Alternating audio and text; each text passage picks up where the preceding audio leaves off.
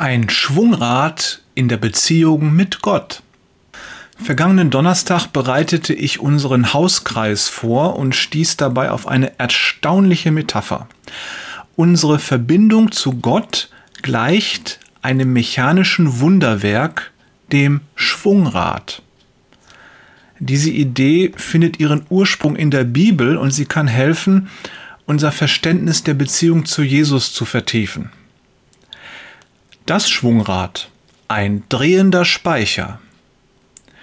Die Physik hinter dem Schwungrad ist eine Wissenschaft für sich. Ich versuche deshalb, das Prinzip mit einer verständlichen Analogie zu verdeutlichen. Stell dir ein Fahrrad vor. Wenn du in die Pedale trittst, gibst du dem Rad Schwung. Und auch dann, wenn du aufhörst zu treten, rollt das Rad weiter.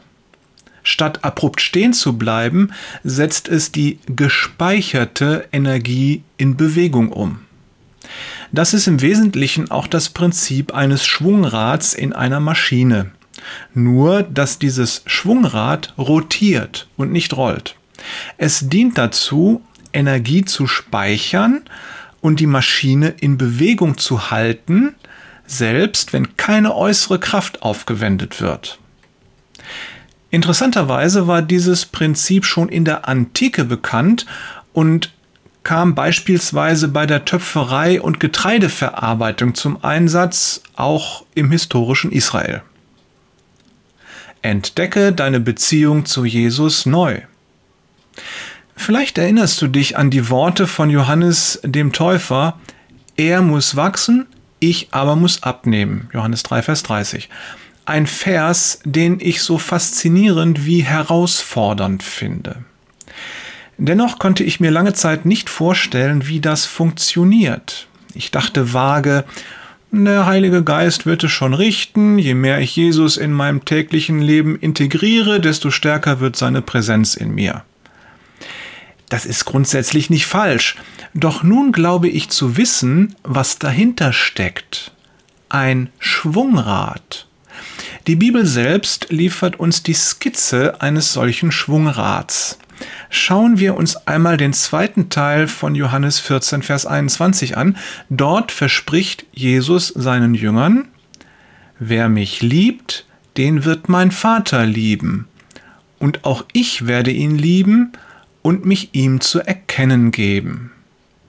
Voila! Hier ist er Gottes eigener Schwunggeber.